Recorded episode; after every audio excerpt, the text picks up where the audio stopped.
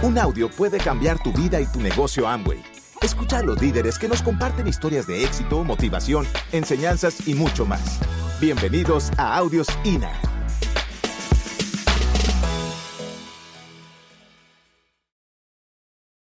Quiero contarte mi historia este, en cuatro partes. La primera parte es la parte cronológica de ella. Como ya te dije, este, una familia común, mi papá del estado Lara, de Barquisimeto. ¿Quiénes son de Barquisimeto? Mi madre eh, europea de Portugal, vino de Portugal a los cuatro o cinco añitos de edad en un barco que prácticamente eso ya ni siquiera era tercera clase, era como la quinta clase. Ella siempre cuenta que eso era como la quinta clase, dormían con las ratas. O sea, imagínate la pobreza en las que mis padres, este, familias muy pobres, mi, mamá no se sabe el abecedario. Mi mamá no en estos días la chiquita de mis hijas le estaba diciendo, abuela, enséñame no sé qué. Yo, ay, hija, pelaste con tu abuela. Este, sabe leer y escribir, mas no se sabe el abecedario. Es para que tú veas este, que las raíces humildes de nosotros, o mías en este caso, las raíces humildes, eh, pueden ser igual las raíces humildes tuyas, las de tu familia. Y tú puedes cambiar la historia de tu familia. Tú puedes cambiar la historia de tu familia. Y mi padre igual, mi padre siempre contaba, este, muchas, muchas veces contaba cuántas veces tenía que salir a pedir comida en la calle porque en su casa no había comida. Este, estamos hablando de, historias de pobreza, de historias de, de mucho este, sufrimiento económico, pero mi papá, mi papá es el propio la personificación de ese cuento del Señor que compró un plátano, vendió el plátano, compró dos plátanos, vendió los dos plátanos, compró tres plátanos y cuando vino a ver y fue a sacar la cuenta del, banco, el Señor le... ¿Saben ese cuento? El Señor que va a sacar una cuenta en un banco, va a abrir una cuenta en un banco y, el, el, gerente del banco le dice, Señor, ¿y cómo usted hizo para tener tanto dinero? Le dice, bueno, mira, mi hijo, yo primero compré un plátano, lo vendí. Con el dinero que me gané compré dos plátanos, los vendí. Con el dinero que me gané compré cuatro plátanos, los vendí. Y después así poco a poco, con el dinero que me iba ganando, compraba más y lo vendía, compraba más y lo vendía. Y hoy por hoy tengo flotas de camiones de venta de muchas hortalizas. Y el gerente de banco le pregunta, ay señor, imagínese si usted hubiese estudiado. Mira, si yo hubiese estudiado fuera gerente de banco. Y mi papá es la personificación de eso. Mi papá es la personificación de eso. Él este, me recuerdo como que si me estuviera contando ahorita cuántas veces nos, me comentó que comenzó a vender juguetes en la calle de buhonero y con lo que ganaba compraba más y entonces después con, la carretilla, entonces después empezó a vender al mayor, pero a vender al mayor era que se iba con una carretilla y le vendía los negocios, ¿no? Y así familia, este, mi papá logró, siempre, siempre sembró en mí siempre sembró en mí, que era la mayor de, todas mis hermanas, y entre yo y mi segunda hermana la diferencia es bastante grande, siempre sembró en mí esa semilla, familia. Esa semilla de grandeza, esa semilla de tener dinero, esa semilla de riqueza. Porque mi papá conoció la pobreza. Para que tengas una idea, para que tengas una idea de las raíces humildes de la familia Mateus, este, mi papá cuenta que en una oportunidad, un 25 de diciembre, este, se levanta y eh, en, el en el arbolito, no, ¿qué arbolito había? Eh, cuando se levantó al lado de la cama había un sándwich y él pensó que el niño Jesús le había traído un sándwich. Imagínate tú, imagínate tú de lo que yo te estoy hablando. Y yo sé que tú conoces gente así, familia. Y yo sé que a lo mejor esa gente que conoces así eres tú que pensaste que porque tu mamá, tu papá, tu abuelita, tu abuelito, porque ninguno logró lo que quería lograr en la vida, tú no lo puedes lograr. Pero yo hoy te digo que puede ser que esa semilla de grandeza esté en tu corazón. Recientemente estuvimos en, Nueva York. Eh, después del viaje de Toronto, Canadá, estuvimos en Nueva York.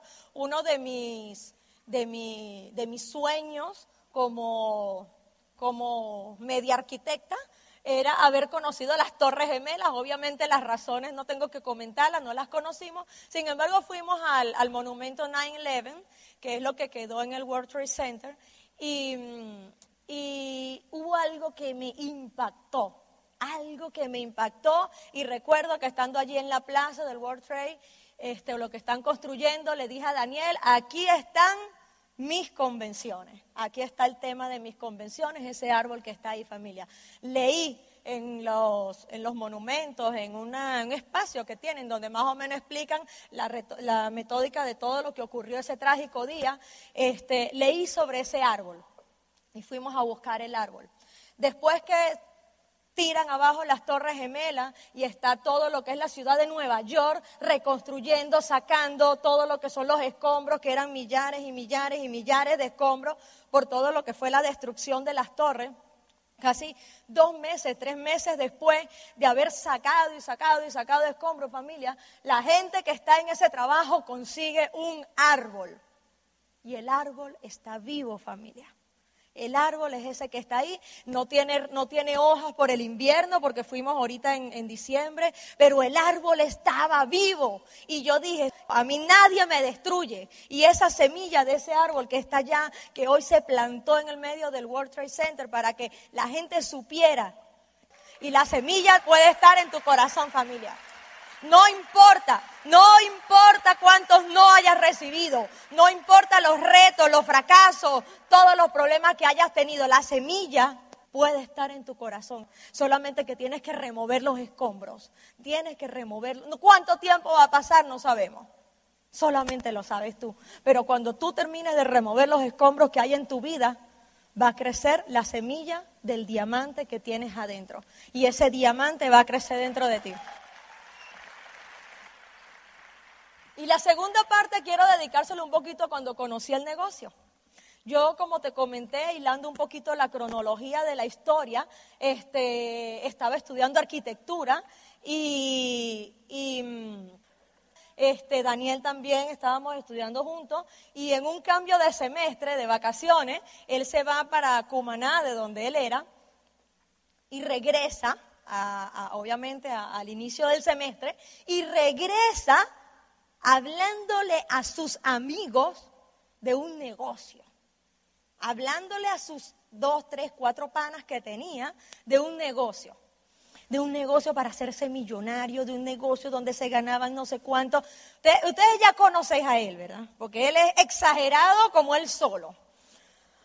Eh, imagínate cuántos millones de hombres dijo que se iba a ganar ese negocio. Y yo dije, mira, si este se va a ganar ese poco real, yo le voy a entrar a ese negocio también.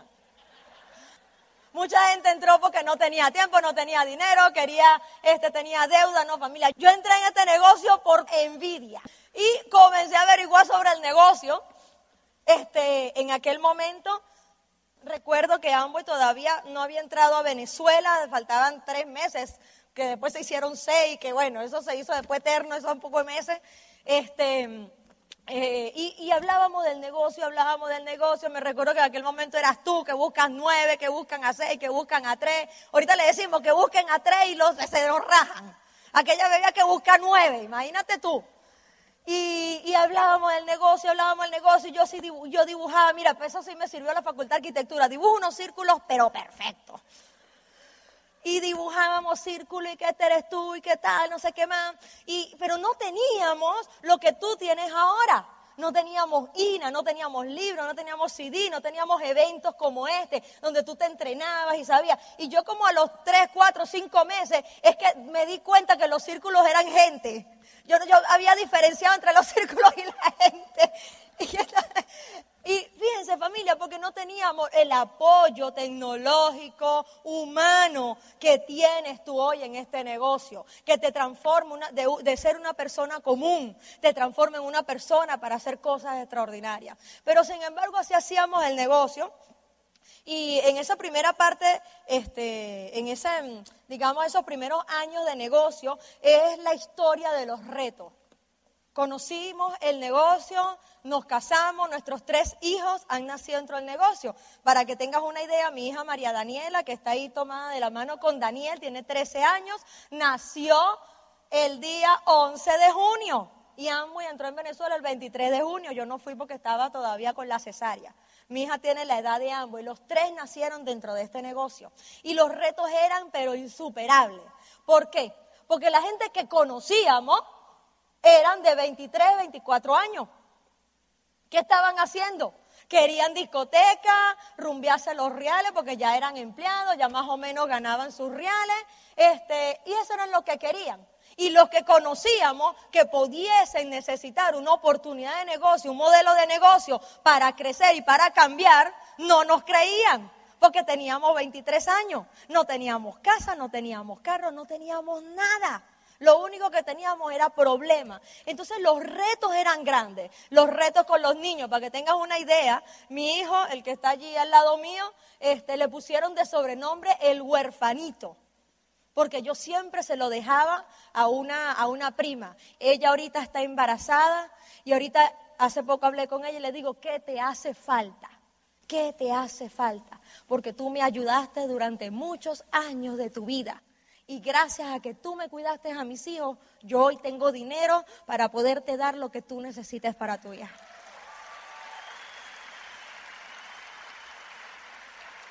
Y el del medio lo llamaban el huerfanito. Y yo estando en Disney, eh, un día estamos en, eh, eh, en, Disney, estamos haciendo la cola para los riders, y entonces le digo, papi, tú sabes que a ti te decían el huerfanito, ay sí mamá, pero no te importe. Yo con aquella, con aquella pasión de tantas veces que soñé cuando iba a estar con mis hijos en Disney, papi, tú sabes que te llamaban huerfanita, y sí, mamá, pero ya no sufras por eso, ya. Imagínate, imagínate. Y en esa parte de este, en esto, en esto que te estoy eh, un poquito hablando, familia, es para ti, mujer. No pongas a tus hijos como excusa. Tus hijos son las razones para hacer este negocio. Muchas veces tú no vas a las o al seminario, a la convención, porque tú dices que tus hijos no te lo permiten tráemelos aquí y yo les pregunto a ver si tus hijos quieren que tú seas o no, o, no quieren que tú seas diamante. Tráemelos aquí, yo les pregunto. Cuando los niños de nuestros socios van a nuestra casa y ven el cuarto de mi hija, la chiquita, que lo vas a ver en un ratito, se quedan impactados. Las Barbie viven mejor que nosotros. Las Barbies tienen hasta jet privado con piscina. En estos días se desarmó y le salió una piscina por un lado al avión. Familia, eso es increíble. Tú tienes, tienes que poner a tus hijos como la razón de tu vida, mujer, para hacer este negocio. Tus hijos quieren que tú seas diamante. Tus hijos quieren montarse en esta tarima. Tus hijos, nuestro, hijo varón nos pregunta, ¿cuándo van a llegar a ejecutivos? ¿Cuándo van a llegar a ejecutivos? Porque ya ellos se acostumbraron a esto. ya ellos se acostumbraron a la buena vida. Y tus hijos quieren que tú llegues a lo que tú quieras llegar. Ellos no te están poniendo la traba, la traba te la estás poniendo tú y poniéndolos a ellos delante de, ti para ocultar muchas veces tus temores.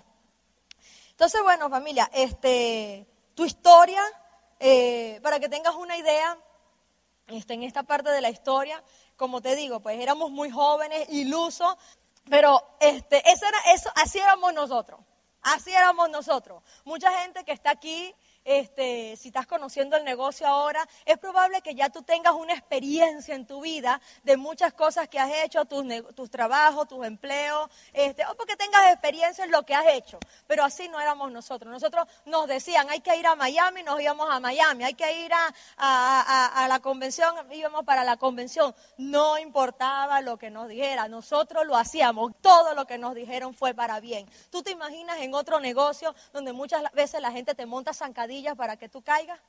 Dos novatos como estos dos hubiésemos caído en la quiebra, pero bueno, no, no hubiésemos caído en la quiebra porque ya estábamos en la quiebra. No sé a dónde hubiésemos caído. Y entonces en esos momentos que no teníamos lista, no teníamos nada, lo único que quedaba era contactar lo único que quedaba en la, eh, eh, eh, para hacer este negocio familia era contactar. Yo en eso siempre he sido bastante ligera para contactar rápidamente, este, hablo con la gente rápidamente. De hecho, este, ayer un poco trabajando en lo que íbamos a decir hoy, le escribo a mis socios de allá del equipo de Caracas y le digo, socios, ¿qué les gustaría que yo dijera en la convención? Y todos coincidieron en que yo debía hablar de contactar. Todos coincidieron en la respuesta de eso. Y quiero comentarte aquí cinco, minutos de esto de contactar familia. Este, después que, llegamos a Platino, eh, recuerda, no, eh, no, teníamos casa, vivíamos arrimados en un cuarto. Este, después que llegamos a Platino, quizás un poquito más, de platino, o sea, algunos meses más, este, alquilamos un, un apartamento pequeñito, eh, bueno, en Guarena. No sé si conoces Guarena, pero Guarena está un poquito lejos de Caracas, y más si no tienes carro. Este, y alquilamos un apartamento allá. Obviamente no teníamos carro, todos los días eran más o menos una hora para ir, una hora para venir.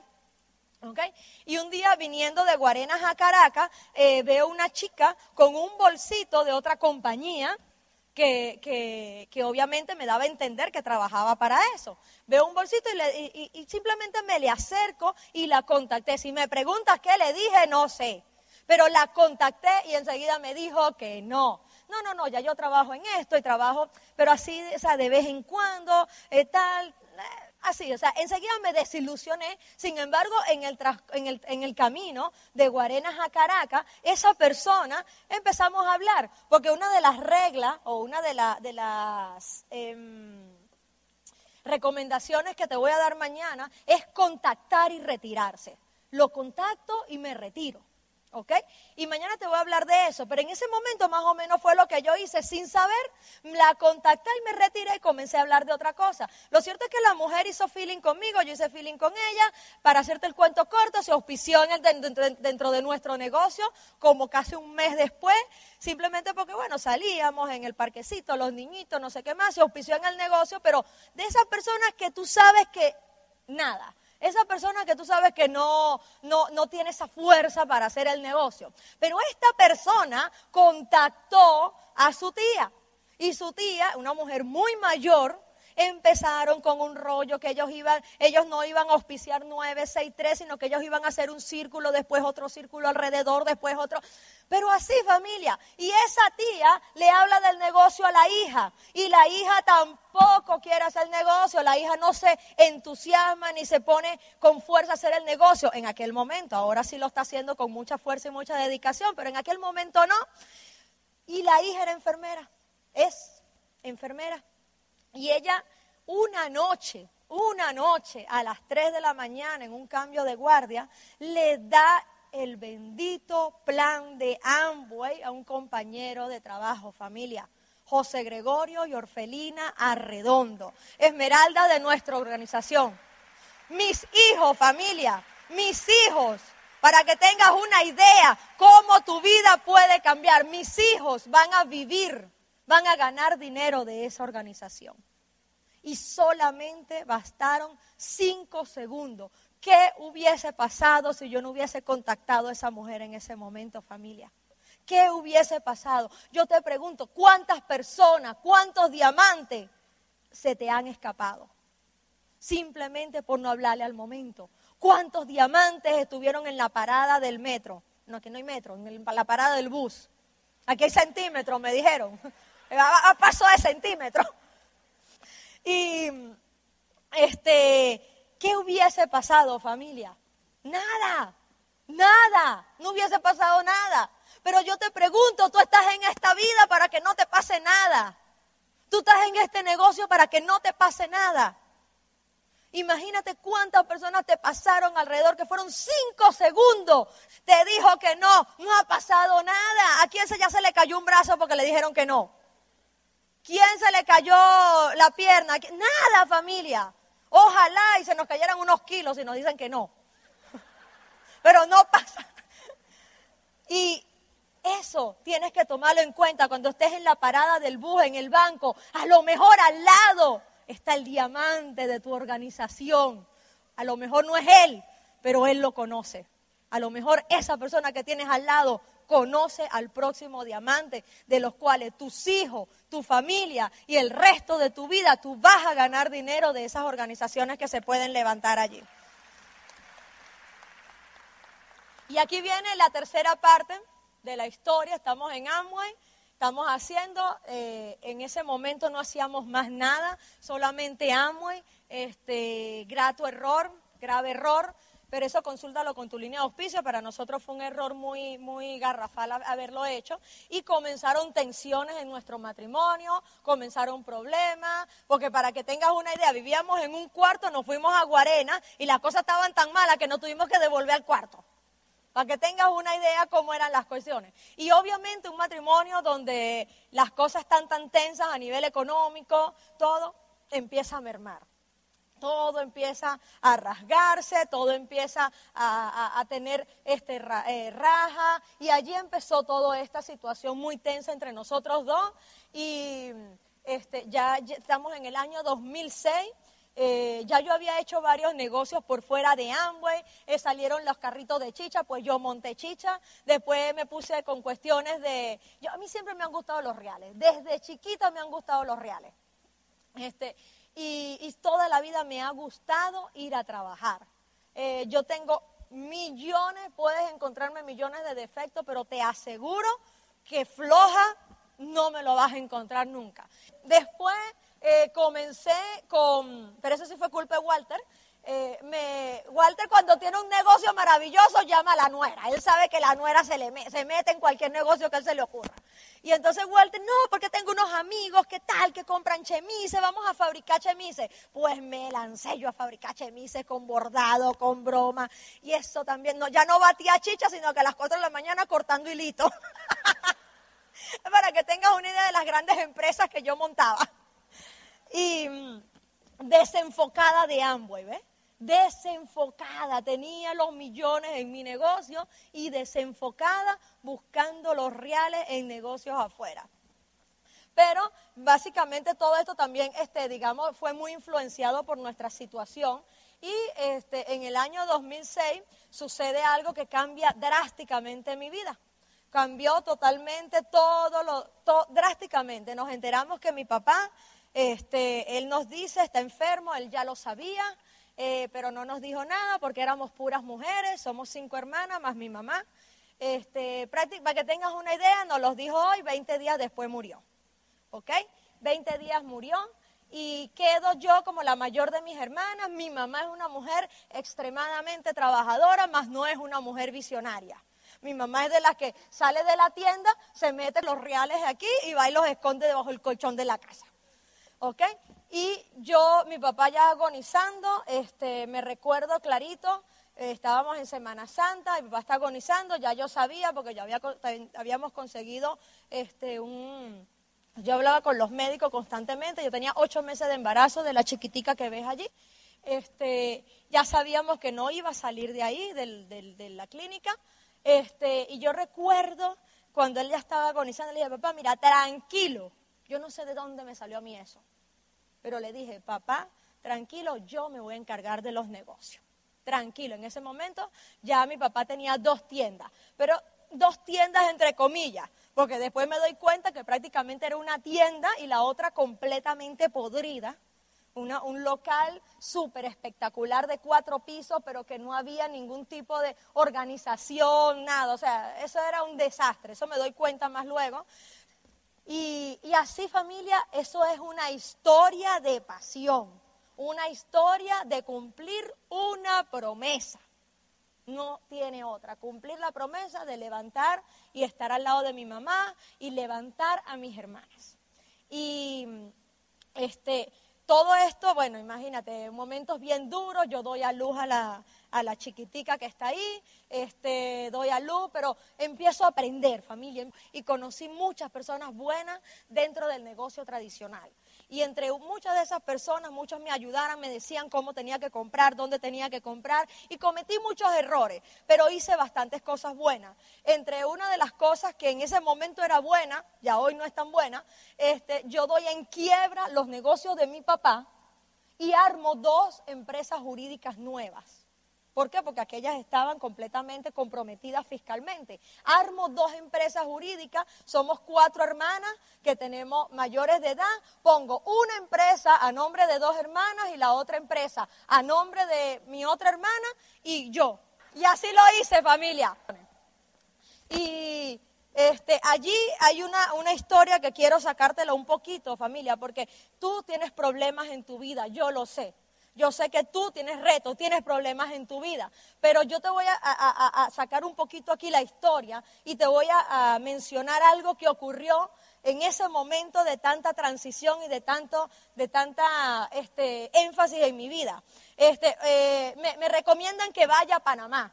Me recomiendan que vaya a Panamá a comprar. Voy a Panamá y consigo un negocio, se llamaba Maturín Internacional y a mí me sonaba ese negocio. Me sonaba porque yo como que lo había visto, yo lo había escuchado, porque después que mi papá murió, la oficina la trancamos y nadie entraba a esa oficina.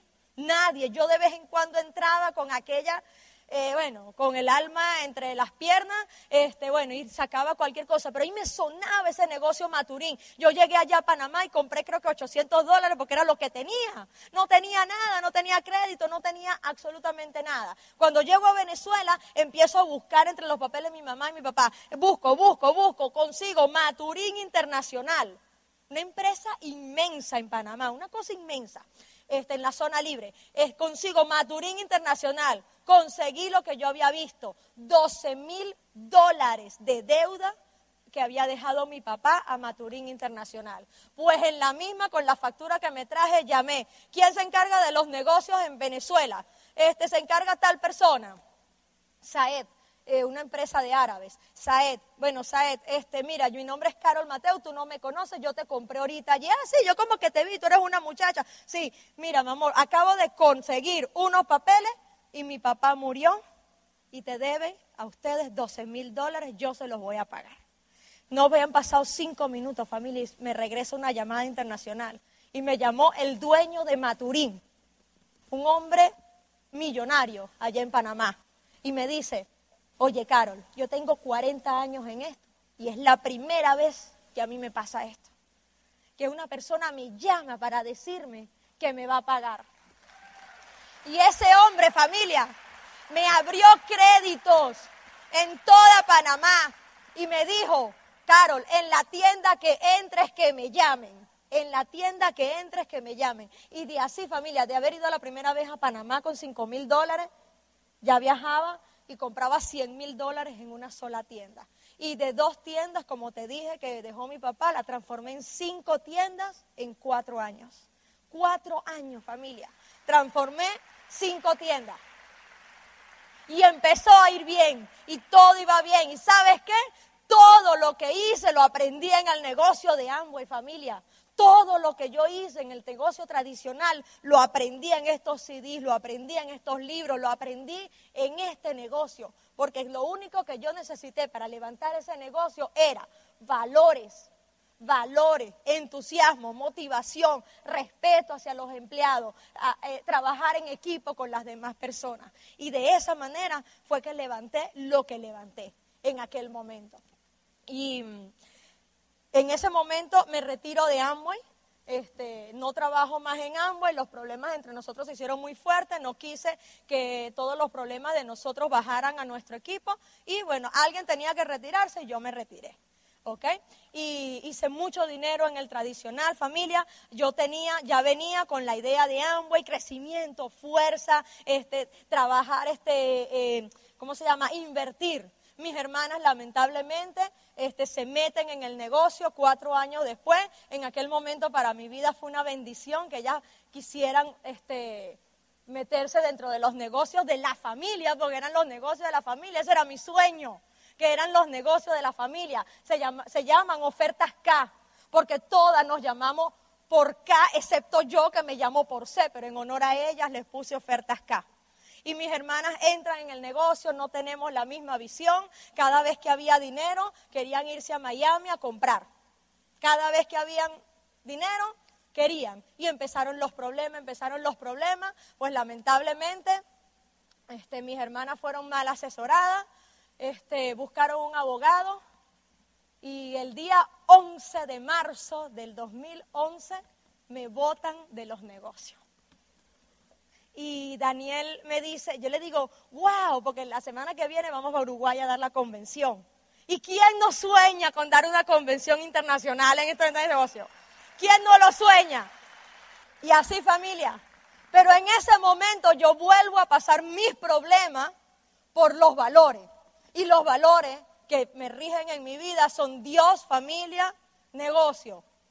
Después está la familia y luego los negocios. Les firmo todos los papeles y me voy sin nada, familia. Me voy sin nada de todo lo que yo había creado.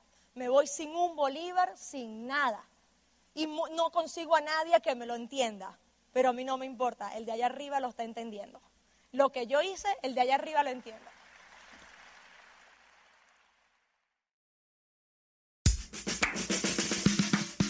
Gracias por escucharnos. Te esperamos en el siguiente Audio INA.